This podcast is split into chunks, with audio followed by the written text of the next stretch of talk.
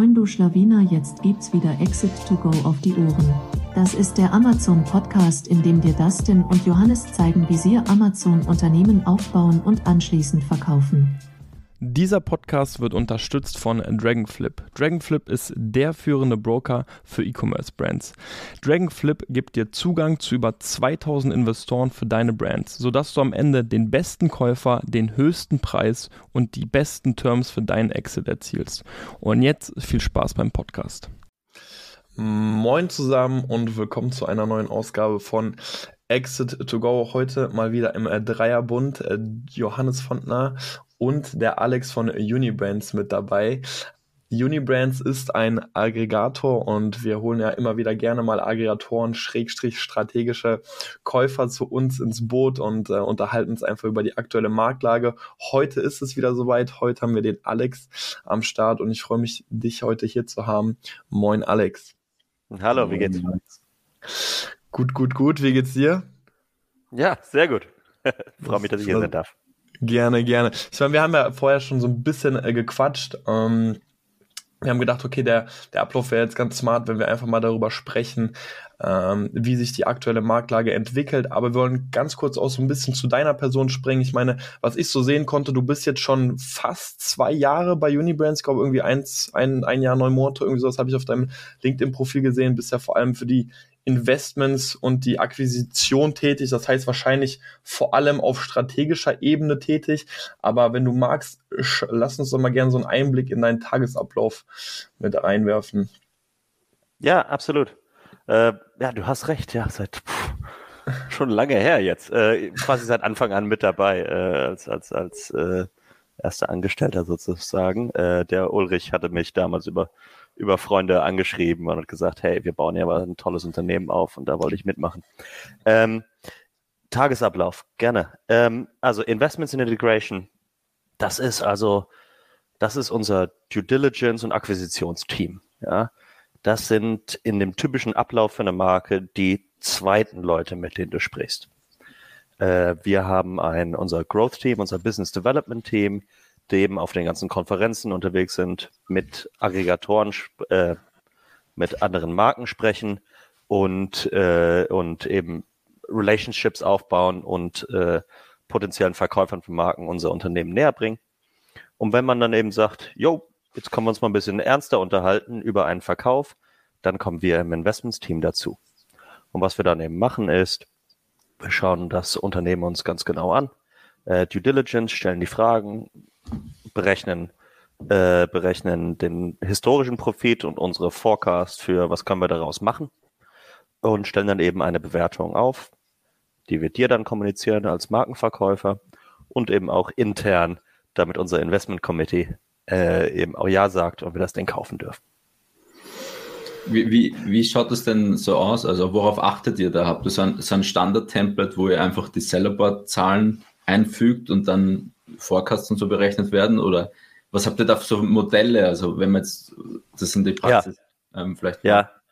ja, das ist, das ist eine sehr gute Frage. Ich meine, immer mehr standardisieren wir unsere Prozesse. Ja. Ähm, das heißt aber nicht, dass man das einfach automatisch berechnen kann. Ja. Wir, wir standardisieren unsere Prozesse, um halt den, den, die Fleißarbeit uns auf äh, ein bisschen einfacher zu machen. Ja. Aber die Bewertung von einem Unternehmen, das ist immer noch sehr, sehr viel Gefühl und, äh, und qualitative Annahmen. Ja. So formularisch geht das leider nicht, auch wenn irgendwann unsere Tech-Plattform perfekt ist. Ähm, worauf, worauf schauen wir? Ähm, vielleicht kann man das mit so ein paar Faustregeln äh, am besten beantworten. Ja. Ähm, ganz, ganz grob gesagt, so 220, äh, 2020 Rule haben wir uns mal äh, gesetzt. Das ist also, wir mögen Unternehmen, die mal so 20 Prozent Umsatzwachstum haben und 20 Prozent Marge. Ganz, ganz grob. Mhm. Ja. Äh, mhm. Da kann es drüber und drunter geben, alles gut. Aber zum Beispiel ein Unternehmen, das nicht mehr gewachsen ist. Ja. Das liegt meistens daran, also entweder ist es einfach nur out of stocks und, und operational problems, aber oftmals ist das eben symptomatisch für ein äh, tiefer liegendes you know, Product Market Fit Problem. Ja? Also Wachstum zeigen. Äh, ähnlich ist es mit der Marge. Ja? 20 Prozent ist so das Ziel 18 Prozent ist auch noch okay, aber wenn du mit 12 Prozent äh, unterwegs bist, dann ja, dann, dann muss sich Amazon nur irgendeine neue Regel ausdenken. Hier, deine Produkte werden nur noch dienstags und donnerstags geliefert und an den anderen drei Tagen kostet 10 Cent mehr und bam, dann bist du nur noch bei 5% Marge. Gell? Halb so viel Profit. Ähm, deswegen, das sind, das sind so Faustregeln, wie wir uns entwickelt haben. Das sind so die, vielleicht das sind, mehr muss man da auch gar nicht sagen. So, das sind ganz grob die Finanzsachen. Viel wichtiger ist aber eigentlich, was ist denn das für eine Marke und was ist das für ein Produkt? Ja. Also eine Marke, wo wir mögen lieber Produkte, die eher über die Marke verkauft werden, als über die Funktion des Produkts. Mhm. Weil starke Marken generieren Pricing Power, starke Marken generieren eben auch nachhaltige Käufer-Relationships. Also wir lieben es zum Beispiel, wenn du High Repeat Order Rate hast. Ja? Zum Beispiel eine unserer, eine unserer Marken, die machen ähm, Wasserfilter, super cool designte Wasserfilter, und wenn ihr mal so einen Britta-Filter gehabt habt, ja, da muss man immer diese Cartridge neu nachfüllen. Ja. Super Produkt, weil das muss mhm. immer nachgefüllt werden. Ja. Ähm, und, und was wir eben nicht mögen, die Inverse ist vielleicht einfach zu erklären, eben fully commodity Produkte, gell? das zwei Meter USB-Kabel. Ja? Da hat ja noch nie jemand geguckt, ob da welche Marke das ist. Gell? Das sind das sind Produkte, wo eben äh, eigentlich nur um sich gegenseitig unterboten wird im Preis. Ähm, Liegt dieser Bereich dann auch noch bei dir, weil diese Markenbewertung ist ja sehr, also ist schwierig. Also das kannst du nicht ins Modell einpflegen oder ist ja genau. Individuell. Liegt es dann auch noch bei dir oder teile ich das irgendwie auf, dass du die, mehr die Financials machst oder mehr so diese Data und dann noch so ein, ein Brand-Team oder so? Also ist das bei ja, so wir, wir, haben, ähm, genau, Vera und Daniela leiten unser, äh, wie nennen wir das derzeit? die, die, äh, die, die Namen der Teams ändern sich die ganze Zeit, aber Brand Growth äh, nennen wir das, glaube ich, derzeit. Äh, das sind, die sind, genau, sind alles Ex-Berater im Consumer, äh, Consumer-Bereich, die eben hauptsächlich für Digital Brands vorher äh, als, als Consultants unterwegs waren. Und die, mit denen arbeiten wir dann zusammen äh, während der Due Diligence. Ähm, viel davon, na, wie stark ist eine Marke, ist aber auch quantifizierbar über Amazon. Das ist ja das Tolle, dass wir in einem sehr wohl definierten Umfeld arbeiten, nicht? Ähm, zum Beispiel Sachen wie Percentage of uh, branded Search Terms. Ja, das ist zum Beispiel was, was wir uns sehr gerne angucken. Ne? Suchen die Leute nach zwei Meter USB-Kabel oder suchen die nach Apple-Kabel? Das ist genau der Unterschied. Und wenn sie nach Apple-Kabel suchen, dann haben es deine Competitors schwieriger, äh, dir den, den Search-Rank abzulaufen. Ne? Sind dann eigentlich so klassische Cashflow-Marken, ähm, also die Cashflow-Produkte haben, wo ein Produkt jetzt nicht irgendwie im Zusammenhang mit einem anderen steht, eventuell mhm. sogar noch unter einer anderen Marke verkauft wird, schon quasi No-Go für euch oder hat das einfach nur extreme, ja, beeinflusst das letztendlich für euch im Multiple oder ist es einfach, kommen die gar nicht erst bei euch rein? Es kommt immer drauf an, ja. Okay. Also ähm, wenn du, genau, nur eine Million Umsatz machst und das auf fünf Marken verteilt, dann sind jede jeweils die Marken wahrscheinlich Subscale. Ja? Mhm. Wenn du 20 Millionen Umsatz machst und vier Marken hast, jeweils mit fünf Millionen, das sind ja, dann würden wir auch jede Marke einzeln kaufen. Ja? So. Mhm. Ähm, das heißt, es kommt auf die individuelle Größe der Marken an. Ähm, ja, ja, genau.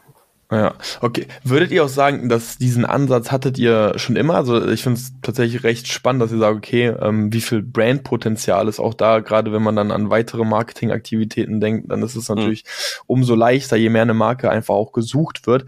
War das von Anfang an so, dass ihr euch das auf die Fahne geschrieben habt, hey, wir versuchen wirklich starke Marken zu finden oder ist, ist es so ein Prozess gewesen? Ähm, ah, das ist eine gute Frage.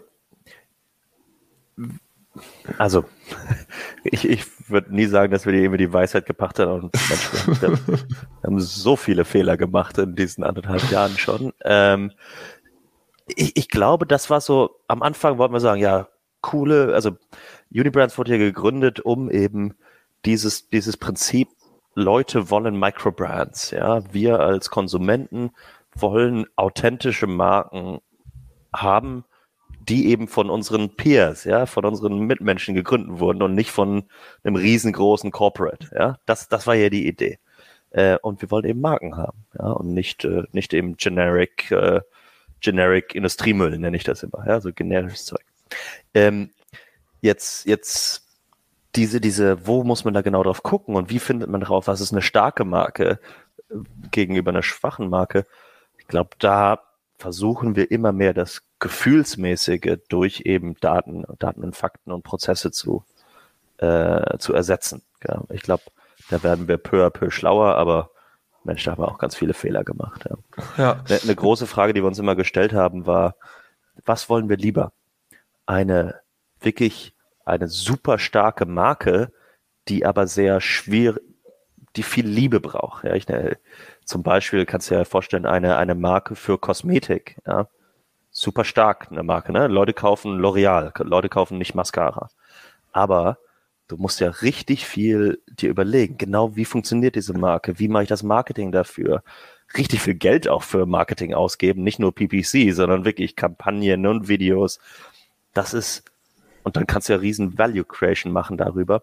Aber das ist schwierig, weil das halt immer sehr individuell ist, aber äh, und, und eben schwerer skalierbar in so einem Modell wie unserem, wo wir das ja hundertfach machen wollen.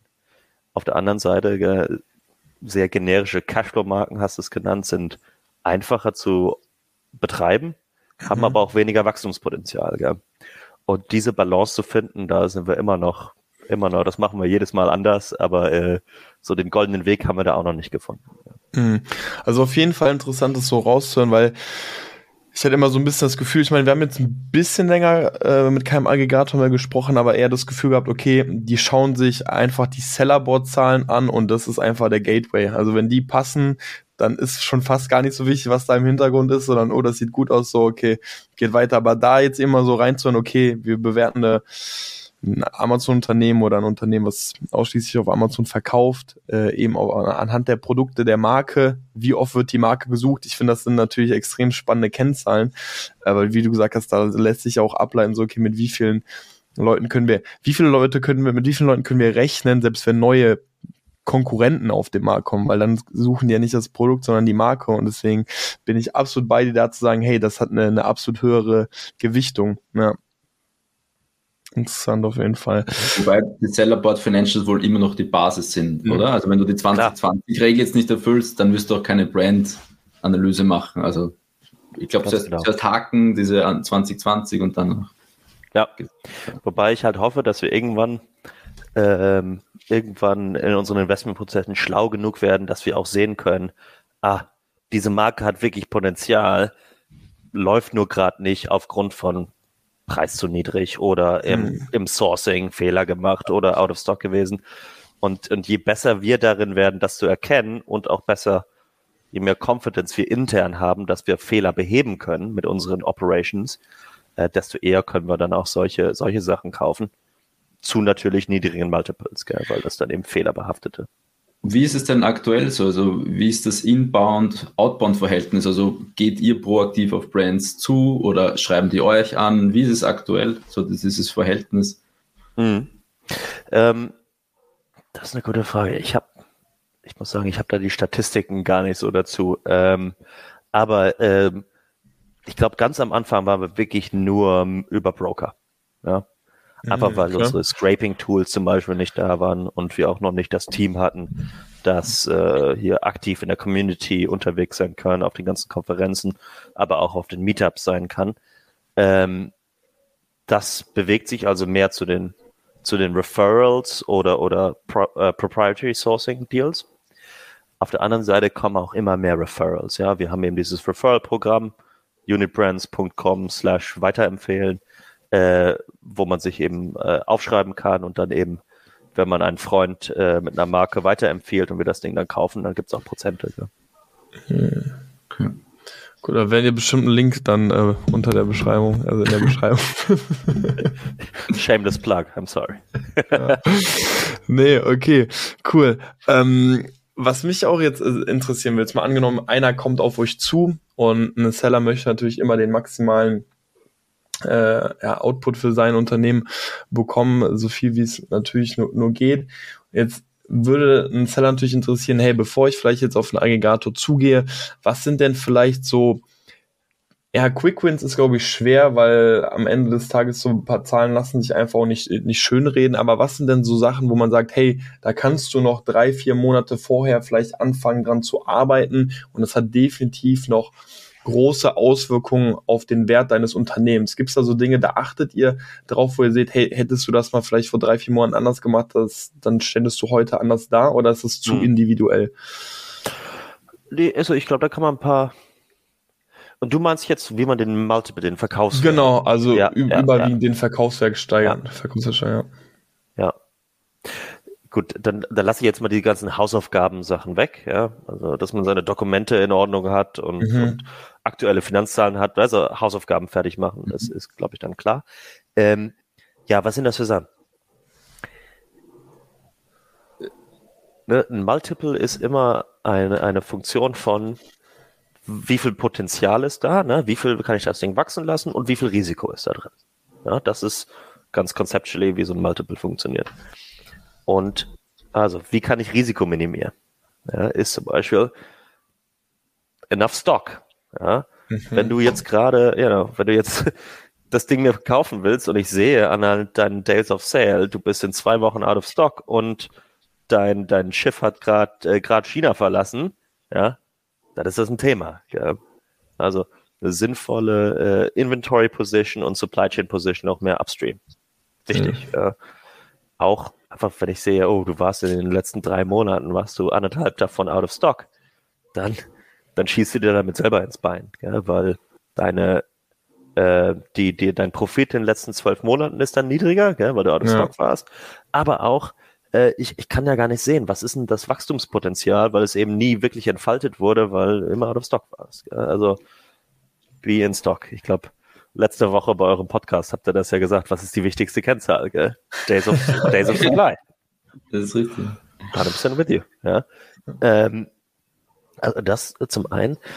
Dann gibt es so Sachen wie, ähm, man kann ja auch schon mal so ein bisschen eine Vision darlegen. Gell? Also, wenn du jetzt als Markenverkäufer unendlich Geld hättest und Kapital und Ressourcen, ja, äh, was ja so ein bisschen der Appeal von, von einem äh, Käufer wie uns ist, gell? was würdest du mit der Marke machen? Also, paint a picture, paint a vision. Ja? Jetzt kann man da tolle Slides machen und sagen, ja, nächste Woche bin ich dann in Frankreich, Deutschland, äh, Spanien, Amerika und auch noch in Japan. Ja, je mehr Traumdenken das ist, desto mehr wird das auch discounted. Aber wenn du sagst, hier, ähm, ich würde jetzt als nächstes Pan-European Fulfillment machen und warte mal, ich habe auch schon äh, habe auch schon die Listings mal übersetzt oder ich habe auch schon mal ein bisschen Inventory hingeschickt. Ja, auch wenn du da noch nicht so viel verkauft hast, weil das gerade erst anfängt, dann macht das auf jeden Fall einen höheren Multiple, ja, weil äh, Risiko und Potenzial. Auf einmal ist dann ja ein viel höheres Potenzial da für die Marke, in den nächsten paar Monaten, weil wir dann eben mit der Pan-European FBA ganz schnell hochfahren können. Ja. Sowas kann man sich überlegen. Mhm. Was ich nicht anfangen würde, ist jetzt auf ganz viele äh, Marketplaces zu gehen. Also jetzt irgendwie noch, noch den Otto-Versand äh, freizuschalten und noch eine Shopify-Webseite, weil ist das ein No-Go? Also ist es äh, eher ein, ein Discount-Faktor, wenn, wenn man jetzt auf drei Channels ist, weil es dann theoretisch mehr Verwaltungsaufwand ist? Ähm, ja, also wir, wir kaufen hauptsächlich Amazon-Marken. Ja? Also so soll es so 75, 80 Prozent soll es auf Amazon sein. Jetzt nicht, weil wir sagen, andere, gerade Shopify sehen wir als Riesenpotential. Ja? Ähm, äh, es ist halt, wir als Startup ist schon schwer genug, äh, Amazon richtig zu machen und, und da ist jetzt ganz klar unser Fokus. Und wenn, wenn das läuft und glatt läuft, dann machen wir, dann machen wir Shopify, dann machen wir Walmart, dann machen wir, ähm, äh, dann machen wir Brick and Mortar Offline Retail. Ja. Aber jetzt ist einfach der Fokus da drauf.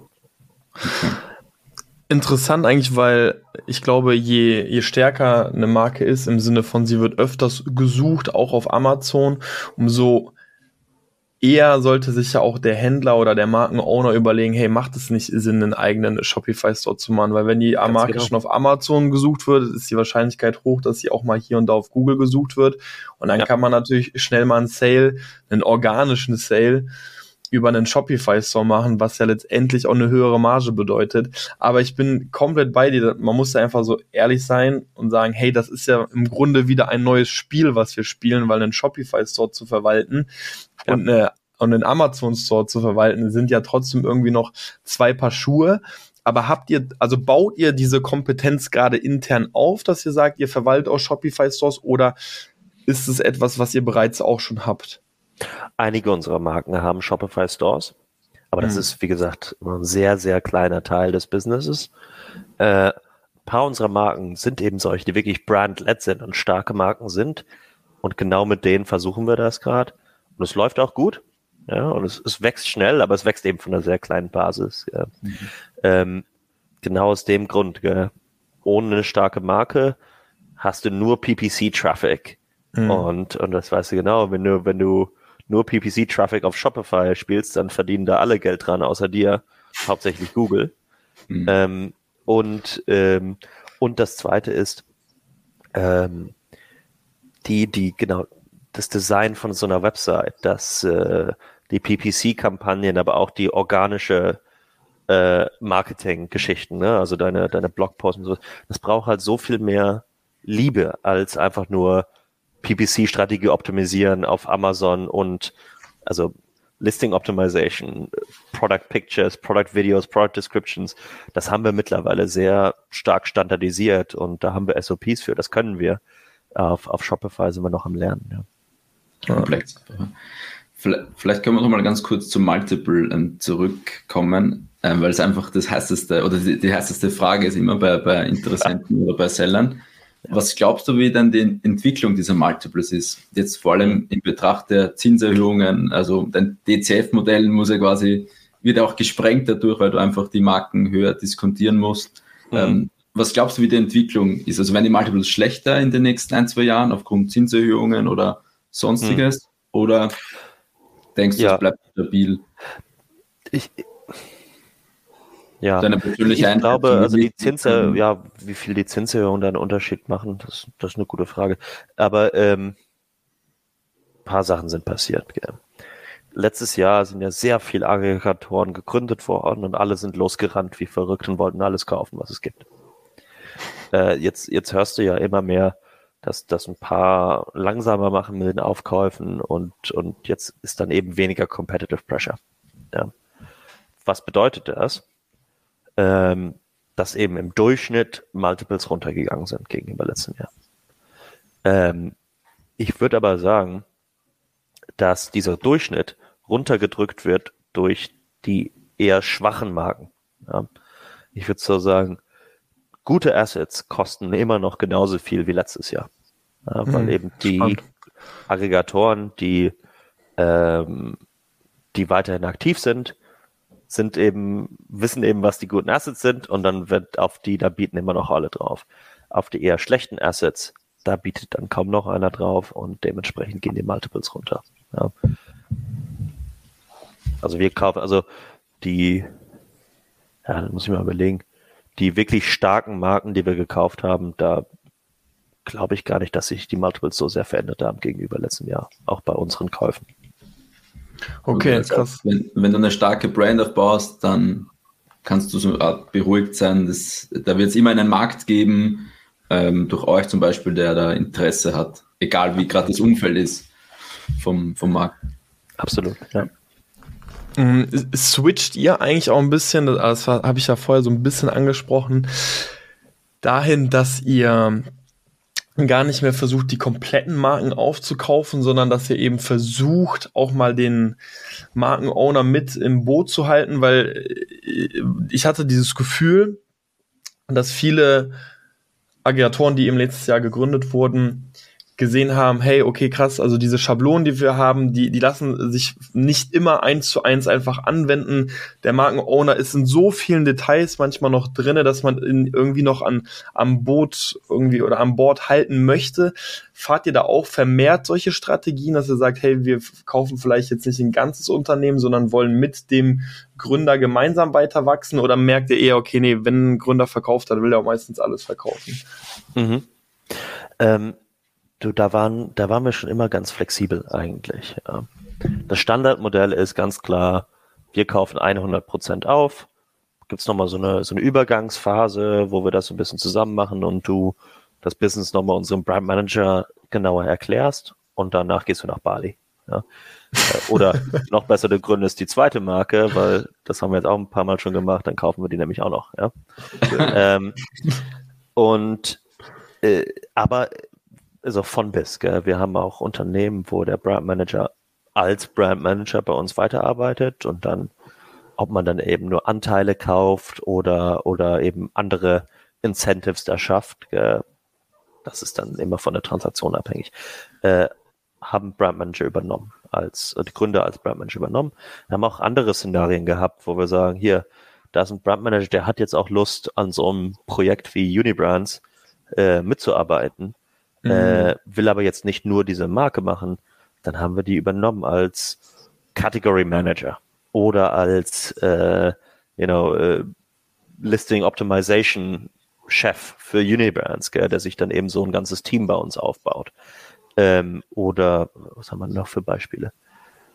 Listing Optimization. Wir haben einen, der sich nur um New Product Development bei uns kümmert, zum Beispiel. Ja, weil wir eine Marke gekauft haben, wo das wirklich am Fließband haben die neue, neue Produkte gehabt oder hatten die tolle SOPs und der führt jetzt genau diese SOPs bei Unibrands ein. Ja. Und äh, da gibt's dann, das ist immer eine individuelle Diskussion. Gell? Also wir sind Aber, Unternehmen verkaufen ja. heißt ja nicht, ich klicke auf verkaufen und fertig ist, sondern das ist ja eine Unterhaltung. Aber ihr präferiert da tatsächlich gar nichts. Also ihr seid da ziemlich offen und ja, weil ich stelle mir vor, so als Aggregator würde es mir eigentlich voll das gute Gefühl geben, wenn der Brand Owner sagen würde, ich will noch weiter an der Marke arbeiten, weil das zeigt mir, okay, die Vision, die ihr mir vielleicht verkauft, so da glaubt er wirklich auch noch selber dran. Also mir würde es so hm. ein bisschen einfach Sicherheit geben. Aber ich kann genauso gut auch verstehen, ne, dass man irgendwie einen klaren Cut machen möchte und dann eben nach Bali oder sonst wohin fliegen möchte, äh, weil man sich genau. wahrscheinlich die letzten zwei Jahre auch wirklich äh, abgeackert hat. Ja. ja, genau. Und, und dem tragen wir dann Rechnung gell? Und, und so wie er es will. Ähm, wir, wir können halt nicht auch alle Brandmanager übernehmen, gell? weil mhm. sonst sind wir eben kein einheitliches Unternehmen, sondern eben so ein Sammelsurion von Marken und ja. dann ist das ja nicht skalierbar. Gell? Also bei jedem können wir es nicht machen, aber wenn wir eben ein gutes Gefühl bei einem Brandmanager haben und sagen, hey, der ist smart, der kann hier mitarbeiten, dann machen wir das sehr gerne. Ja. Habt ihr eigentlich vor, diese Marken dann auch mal weiter zu verkaufen? Oder sagen wir, ihr macht jetzt, nee, also ihr habt keine, okay. Der Sinn ist, äh, hier wirklich ein großes, äh, großes Unternehmen aufzubauen und dann irgendwann mal an die Börse zu bringen, ja, als, als eben ah, Global Diversified Direct äh, Business mit, äh, mit 15, 20 Prozent Like-for-Like-Growth. Ja. Und das wird dann krass. wirklich ein großes, äh, wertvolles Unternehmen, aber eben auch eins, was eben diese, diese Microbrands an, an ganz viele Konsumenten bringen kann. Okay. Ist, ist euch dann eigentlich auch relativ egal, ob ihr einen Share-Deal oder einen Asset-Deal macht oder präferiert ihr da auch was? Äh, da muss ich sagen, ja, das war, das war gerade letztes Jahr, aber das ja ein Riesenthema, gell? Mhm. Ähm, je mehr wir uns damit befasst haben, haben wir eigentlich so das Gefühl bekommen, dass das so ein wirklich so ein Red Herring aus, aus den USA war, ja. Ähm, da macht es nämlich einen großen Unterschied äh, äh, in Bezug auf Taxation und, und, und, ähm, und Transfer of Risk. Äh, in Deutschland zum Beispiel macht das wenig Unterschied, außer für die Be Besteuerung des, des Verkäufers.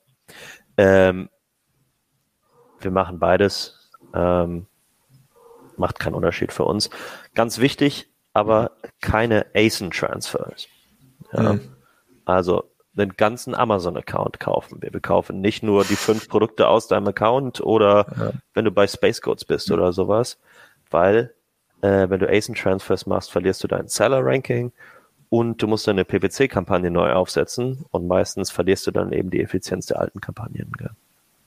Hm. Okay, spannend. Ja, ich glaube, dass viele der Seller immer diesen Share Deal präferieren, gerade wenn die sich das steuerliche Konstrukt geschaffen haben. Ja. Ein Gefühl habe ich immer, so dachte ich immer, dieser Share Deal nimmt noch mehr Zeit in Anspruch, weil ihr dann ja letztendlich wirklich das komplette Unternehmen übernehmt und einfach noch mal genauer hinschauen müsst. Was ja, das stimmt. Also man muss da ein bisschen mehr Arbeit in die Legal und Tax Due Diligence machen, aber meistens sind das sehr junge Unternehmen, die vielleicht mhm. zwei, mhm. drei Jahre äh, Operating Performance haben oder lassen wir fünf sein und äh, fünf Steuererklärungen durchzugucken, ist dann auch nicht so viel Arbeit. Okay, good to know. Ähm, ich, ich habe noch eine Frage. Ihr habt ja letztes Jahr eine, ein riesiges Funding gemacht. Also ich Crunchbase über 300 Millionen US-Dollar, also wenn die Info richtig ist. Ähm, habt, glaube ich, auch ein richtig gutes Timing gehabt. Ähm, was, also wo sind eure Zielmärkte? Also wo, wo fließt das Kapital hin? Ist das mehr USA oder ma, macht ihr jetzt mehr in Deutschland? Wo, wo sind mhm. eure Zielmärkte für die Aufkäufe? Oder? Ja, also Zielmärkte sind weiterhin Europa und die USA. Ich muss sagen, es ist uns jetzt, woran das jetzt liegt, weiß ich nicht. Es ist uns leichter gefallen, groß genug und stark genug und Marken zu finden in den USA gegenüber hier. Ja. Aber weil eine Marke mit 20 Millionen Umsatz, da gibt's Hunderte, aber Tausende von den USA, da gibt's gar nicht so viele hier in Deutschland. Ja. Ähm, aber das, das liegt nicht daran, dass wir es nicht wollen, ja, sondern ich glaube, jetzt sind wir gerade auch in Due Diligence an, an einigen deutschen Marken. Ja. Also ich würde lieber mehr Deutsche kaufen als mehr amerikanische. Wir wollten eigentlich ein, ein balanciertes Profil haben zwischen den beiden Märkten. Aber bist du zum Beispiel nur jetzt für Europa zuständig oder machst du auch USA? Äh, hauptsächlich Europa, aber eben wir, wir shiften das Team und den Fokus so, wie eben die, der Dealflow gerade ist. Ja. Okay, also ihr tauscht euch international ziemlich viel aus. Ja, also. Das ist ja super wichtig. Wir haben ja hier ein sehr dezentrales Unternehmen. Ja, wir sind in äh, Miami, Seattle, New York, London, Berlin. Ja, mhm. und deswegen ist es super wichtig, dass wir die ganze Zeit zwischen den Offices kollaborieren, an, an Projekten zusammenarbeiten. Sonst würden sich ja Silos bilden. Mhm. Und das gilt für Supply Chain, Brand Management, Marketing, E-Commerce, Legal, Tech, äh, I&I Growth, alles mit dabei. Hm. Gut, wenn, wenn jetzt einer überlegt, okay, ist gerade an dem Punkt, er will vielleicht auch seine Marke verkaufen, sich ein Angebot einholen, was, was sollte er erfüllen, um letztendlich an Unibrands äh, heranzutreten? Also gibt es gewisse Bedingungen, plus was kann man einfach schon für euch vorbereiten? Ja. Ähm, der erste Schritt ist einfach mal eine Unterhaltung haben. Gell? Das ist mal das Wichtigste, ja. Und äh, hier der, der Benno, Emily, Alexei, die, die erklären dir das auch sehr gerne äh, dann nochmal in einem persönlichen Gespräch, was du jetzt alles vorbereiten musst. Also jetzt nicht, ich erzähle euch jetzt gleich, was ich gerne hätte, dass ihr vorbereitet habt. Das macht unsere Arbeit einfacher und es gibt auch wahrscheinlich eine höhere Sicherheit, dass die Transaktion auch durchgeht, aber das, das soll jetzt nicht abschrecken, ja, sondern einfach eine Unterhaltung haben und der Alexa erklärt dir dann gerne nochmal, was du alles vorbereiten musst. Und er hilft dir auch, das vorzubereiten, wenn du es willst. Ja. Ähm, also was muss man vorbereiten? Ähm, du musst deine Finanzzahlen mal ordentlich darlegen. Ja. Also eben mal ein Sellerboard runterladen für die letzten zwei Jahre und das einfach mal ordentlich aufschreiben können. Ja, wie viel Profit macht ihr? Wir können uns auch einfach selber den Seller Report, Sellerboard Report runterladen aber ne, hab dein Sellerboard aufgesetzt, hab auch deine COGS da ordentlich drin, deine Produktkosten, mhm. ja, dass wir eben auch sehen können. Hab ein gutes Gefühl darüber, was du außerhalb von Amazon ausgibst. Nicht? Also kostet eine Agency was, dein Lagerhaus, deine Mitarbeiter, was kosten die noch? Jada, jada, jada. Gell? Eben. Wie viel Geld macht dieses Unternehmen? Ja, das, das müssen wir wissen. Dann ist es, hab deine, äh, deine rechtlichen Unterlagen parat. Also dein, dein, äh, das Gründungsdokument des Unternehmens, die Arbeitsverträge, die regulatorischen äh, Verträge, dein Product Testing, also ein Gedöns, deine Invoices für, äh, für die letzten Jahre, dass wir eben auch zum Beispiel Produktkosten mal nachvollziehen können. Ja. Ähm, einfach deine Dokumente da haben. Ja. Ähm, dann und ich glaube, das ist eigentlich das Wichtigste an dem Ganzen. Überleg dir, warum du gerade verkaufen willst und was du aus der Transaktion rausbekommen willst. Ja. Also, willst du alles verkaufen für Cash oder willst du noch incentiviert sein, dass diese Marke äh, gut sich weiterentwickelt? Willst du bei Unibrands mitarbeiten? Ähm, was soll mit den Mitarbeitern passieren? Was steht eigentlich zum Verkauf? Ja, ist das ein Unternehmen oder nur ein Amazon-Account? Kriegen wir die, äh, ist das ein Share Deal, Asset Deal? Was ist dir lieber? Ähm, sind das alle Produkte oder nur ein Teil davon? Ja, wie beim Auto kaufen, ne? Was wird eigentlich verkauft und für wie viel? Ja, das sind so. Da musst du dir vorher überlegen. Je genauer du deine Ziele und Wünsche auch artikulieren kannst, desto einfacher können wir dem auch Rechnung tragen. Gell? Und dann können wir auch darauf eingehen. Okay. Also es sind so ein bisschen, ja, das sind so die Basics, würde ich sagen, ne? Ja, genau. Und mehr ist es dann auch gar nicht. Und wenn wir dann nochmal was brauchen, dann, dann ist das der normale Due Diligence-Prozess. Ja. Keiner hat immer alles parat und deswegen, parat und deswegen gibt's ja dann die Fragenkataloge, die wir durchgehen und, und arbeiten dann mit den Verkäufern zusammen, diese Dokumente zusammenzutragen. Jetzt hast du auch vorhin gesagt, okay, hab mal die Zahlen der letzten zwei Jahre aus dem Sellerboard parat. Habt ihr so eine Kennzahl, wo ihr sagt, okay, ich will mindestens, dass das Unternehmen, was die Marke auch existiert, also muss es die mindestens auch ein zwei, Jahr geben? Zwei Jahre, ja, das wäre schon sinnvoll. Zwei Jahre? Zwei Jahre. Ja. Ah, okay. Einfach, weil, ne, überlegst du ja, wenn du von null anfängst und nur ein Jahr produziert, dann hast du ja wahrscheinlich noch nicht einen ganzen Peak-Season mal durchgemacht. Mhm, mh. Ja. Ich meine, wir sind, bei uns geht ja jetzt gerade äh, die, die äh, Preparation for Peak ist gerade das große Thema bei uns, gell? Das ist hm. Dezember ist das Allerwichtigste bei Amazon, gell? Und dann wollen wir halt ja. mal sehen, wie hast du das im Dezember, läuft dein Produkt auch im Dezember, gell? Gibt es denn einen Mindestumsatz, ähm, der der Seller haben sollte? Also eine Million Japan? Ich glaube, in, in Deutschland machen wir eine Million Nettoumsatz in Euro, ja. Okay. Okay. Ja. Darunter wird es einfach zu, äh, zu kostenspielig für uns. Mhm. Ja. Wir müssen ja einen Brandmanager bezahlen und, und mhm. der kostet ja ein Salär. Wie, wie ist denn so die Pipeline gerade von, von Deals oder aus deiner Wahrnehmung? Kommen viele rein? Also ist es gerade eher, wollen viele verkaufen oder ist es gerade eher weniger? Ich meine, du hast die letzten zwei Jahre warst du dabei, da kannst du es ja, ja, gut vergleichen, also, wie die Stimmung. Ja, ja, ja, das stimmt. Ähm, ich glaube, die Pipeline ist ähnlich wie letztes Jahr, zumindest das, was wir sehen. Ich glaube, wir sind auch einfach besser darin gewunden, die zu finden. Mhm. Ich muss sagen, die durchschnittliche Qualität äh, ist ein bisschen runtergegangen gegenüber letztem Jahr. Jetzt nicht, weil das schlechtere Unternehmen sind, sondern weil im Allgemeinen der, der typische Amazon-Seller gerade ein bisschen mehr Probleme hat als letztes Jahr. Mhm. Und das sind Inflation macht deine Einkaufspreise höher, ähm, und Amazon überlegt sich halt auch jeden Monat neue Fees und das hat ja auch die Profitabilität der Leute geschlagen. Ähm, und ja, wenn man da eben nicht ganz aktiv gegensteuert und eben die, die ähm, Infrastruktur für die Supply Chain aufbaut und eben sehr aktiv äh, Pricing-Strategien sich überlegt, dann, dann kann das auf die, kann das auf die Mar Marge schlagen, ja. Okay. Aber deiner Wahrnehmung nach ähm, ist immer noch sind immer noch viele Seller bereit zu verkaufen aktuell. So. Absolut. Mhm. Ja. ja. Ja, aber ich bin absolut bei dir. Also dieses ne, Struggle US-Dollar, äh, Währungskurse, also es gibt mehr WWchen, mit dem, mit denen sich der, der Seller gerade einfach beschäftigen muss. Das stimmt. Ja. Dieser Rückenwind von Corona, mit äh, den Zahlen so, der ist halt einfach auch nicht mehr da. So jetzt muss man, jetzt muss man mal wirklich liefern. Aber, äh, aber äh, Total Category Volumes sind immer noch stark am Wachsen. Also ich, ich, wie gesagt, ich glaube da immer noch schwer dran, gell. E-Commerce is the way und Amazon im E-Commerce wird auch weiterhin gewinnen. Gell? In Deutschland und auch in anderen Märkten.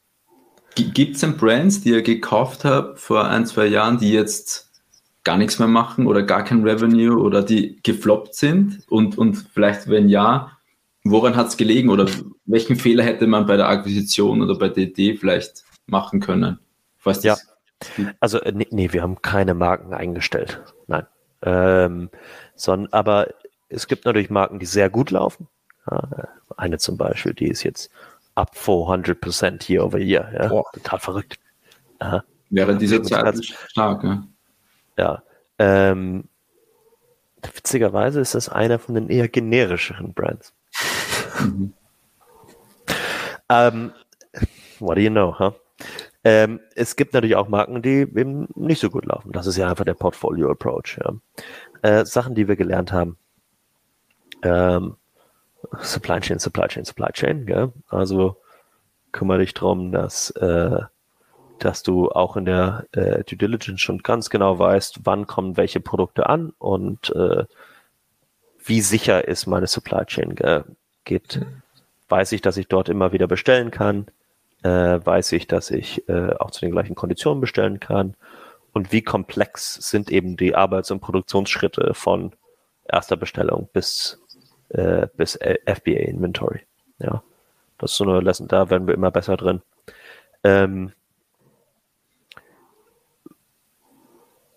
ja, andere Lessons learned auf jeden Fall auch. Ähm, auf jeden Fall auch, ähm, wie unterschiedlich eben die, die, die Marketing äh, Initiatives sein müssen zwischen den Kategorien zum Beispiel. Gell? Das ist eben nicht standardisiert alles mit dem gleichen PPC-Strategy, sondern ein paar Marken brauchen ähm, viel mehr Liebe und hm. äh, viel mehr äh, Thought, Love and Care, damit die eben auch gut funktionieren, gerade auf der Marketing-Seite. Ja. Mhm. Okay, spannend. Ja, ja, macht schon, macht schon Sinn, ne? Also gerade so umkämpfte Märkte, so, wo der PPC-Preis oder Klickpreis vielleicht wirklich sich wöchentlich verändert, das betrachtet man dann anders als einfach nicht so stark umkämpft. Das kann ich mir absolut vorstellen. Ja. Ja. ja. Und da geht's dann darum, eben die SOPs richtig zu haben, auch deine Software richtig zu haben, dass du eben das siehst und dass der Computer sagt, ich glaube, letzte Woche habt ihr das Action-Based Reporting. Gell? Genau, genau so. Genauso machen wir das auch. Ja. Also alle Dashboards haben bei uns so ein, so ein Color Coding, was er sagt, oh, wenn diese Zahl hm, diesen Threshold hat, dann leuchtet die rot auf, gell, und sonst ist sie grün und weil, dann schließen wir die Datei, Leo. ja, ja, genau. dann geht's ab in den Pub. Äh, genau so.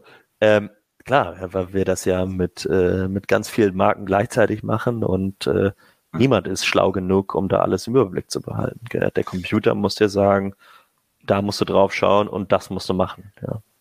Gibt es für euch ähm, Tools, die für euch unverzichtbar sind, sei es jetzt für PPC, sei es für Reportings, wo ihr sagt, dass dadurch wäre ein tägliches Arbeit eigentlich unmöglich? Ähm, ja, gute Frage. Ähm, jetzt ganz operationally, ich meine, mhm. dass das Accounting-System funktionieren muss und so, das ist, das ist klar, aber äh, operationally, ich muss sagen, viel benutzen wir die, die Standardsachen. Ja.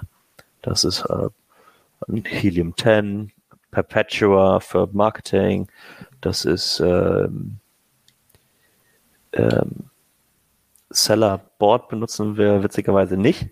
Das Ach, haben krass. wir, das haben wir äh, ja for no reason other than our first brands were.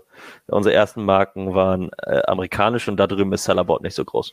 Ich finde es ein sehr gutes Produkt. Äh, wirklich sehr gutes Produkt. Also äh, würde ich auch eigentlich den deutschen Seller noch empfehlen. Das ist, das funktioniert super. Ähm, ja, äh, was haben wir noch? Ach, so, so viele verschiedene Tools, ja, aber ich glaube, das sind alles genau die, die Standard, Standard, Standard Tools, die wir da benutzen immer mehr kümmern wir uns darum, dass die integriert sind und dass mhm. wir da Dashboards drauf bauen. Und im Tech Development ist eben das, äh, schreiben wir ganz groß bei uns, weil nur so können wir das Ding ja auch skalieren lassen. Mhm. Ja. Okay. Äh, ich muss sagen, meine Frageliste wäre tatsächlich abgearbeitet. Äh, Blick Richtung Johnny, ich weiß nicht, ob bei dir noch etwas offen ist. Nee, soweit nicht. Also ich, ich fand es super spannend. Ähm, wieder auch nochmal viele Insights bekommen, glaube ich. Und ja. Also was ähm, ich tatsächlich auch mitgeschrieben habe, dieses, dieses Ding mit diesen guten Assets, also ich denke, das ist äh, nochmal, also was vor allem ein gutes Asset bedeutet, ähm, gerade auch dieser, okay, was ist noch möglich, zeigen, dass es auch möglich ist, die ersten Sales eben Pan-EU vielleicht schon machen, ein paar, wenn auch nicht zu viele Sales über einen Shopify Store. Ich denke, das sind so, so Themen, die, mit denen beschäftigen wir uns tatsächlich auch und wir fragen uns halt auch immer, wann ist der richtige Zeitpunkt, das Ding einfach anzugehen. Solange wir halt eben noch im deutschen Marktplatz wachsen können, sagen wir, ey, dann lass uns das nicht angehen, aber ich glaube, irgendwann musst du halt eben auch diesen Schritt machen, gerade wenn du eben auch planst zu verkaufen, dann macht es schon Sinn, wie du gesagt hast, Alex, zu zeigen, hey, der Weg funktioniert auch. Also nicht nur darüber reden, sondern eben auch wirklich zeigen, wir machen auch Sales über Shopify, wir machen auch Sales in, in Frankreich. Ich denke, das ist für mich vor allem ähm, mein Key ja. Takeaway. Ja. Aber ne, vielleicht als little Caveat dazu. Oftmals ist es einfacher, die Sachen, die gut laufen, besser zu machen, als neue Sachen anzufangen. Mhm. Ja, also das soll jetzt nicht davon ablenken. Das ist wahrscheinlich einfacher, ist mehr Umsatz zu machen, einfach in Deutschland, wenn man sich da mehr drauf fokussiert. Gell? Ja, ja, ja, ja. Weil für actual money, für actual earnings gibt es einfach mehr Geld als für zukünftiges Potenzial. Gell? True. Ganz klar. Ja. Aber hast recht, genau. Ja. Perfekt. Gut, Alex, dann würde ich sagen, vielen, vielen lieben Dank für äh, das Vorbeischauen. Wir packen den Link von Unibrands ähm, unten in die Beschreibung. Das heißt, jeder, der irgendwie mit dem Gedanken spielt oder einfach mal in Kontakt treten möchte, kann sich melden. Ähm, wenn du magst, packen wir auch noch dein äh, LinkedIn-Profil rein, jemand, der sich äh, direkt mit dir connecten möchte, wenn es für dich fein ist. Und Sehr ähm, gerne. also sollen wir deine E-Mail auch noch reinpacken? Äh, ja. Graumann? Okay, perfekt. Sure. Dann, ja, überlegen okay. wir uns gleich mal. Ja, ja. Alles klar, perfekt. Dann, wenn jemand mehr wissen möchte, unten in der Beschreibung findet ihr alle nötigen Links. Und ich sage vielen, vielen Dank fürs Zuhören und bis zum nächsten Mal. Ciao, ciao.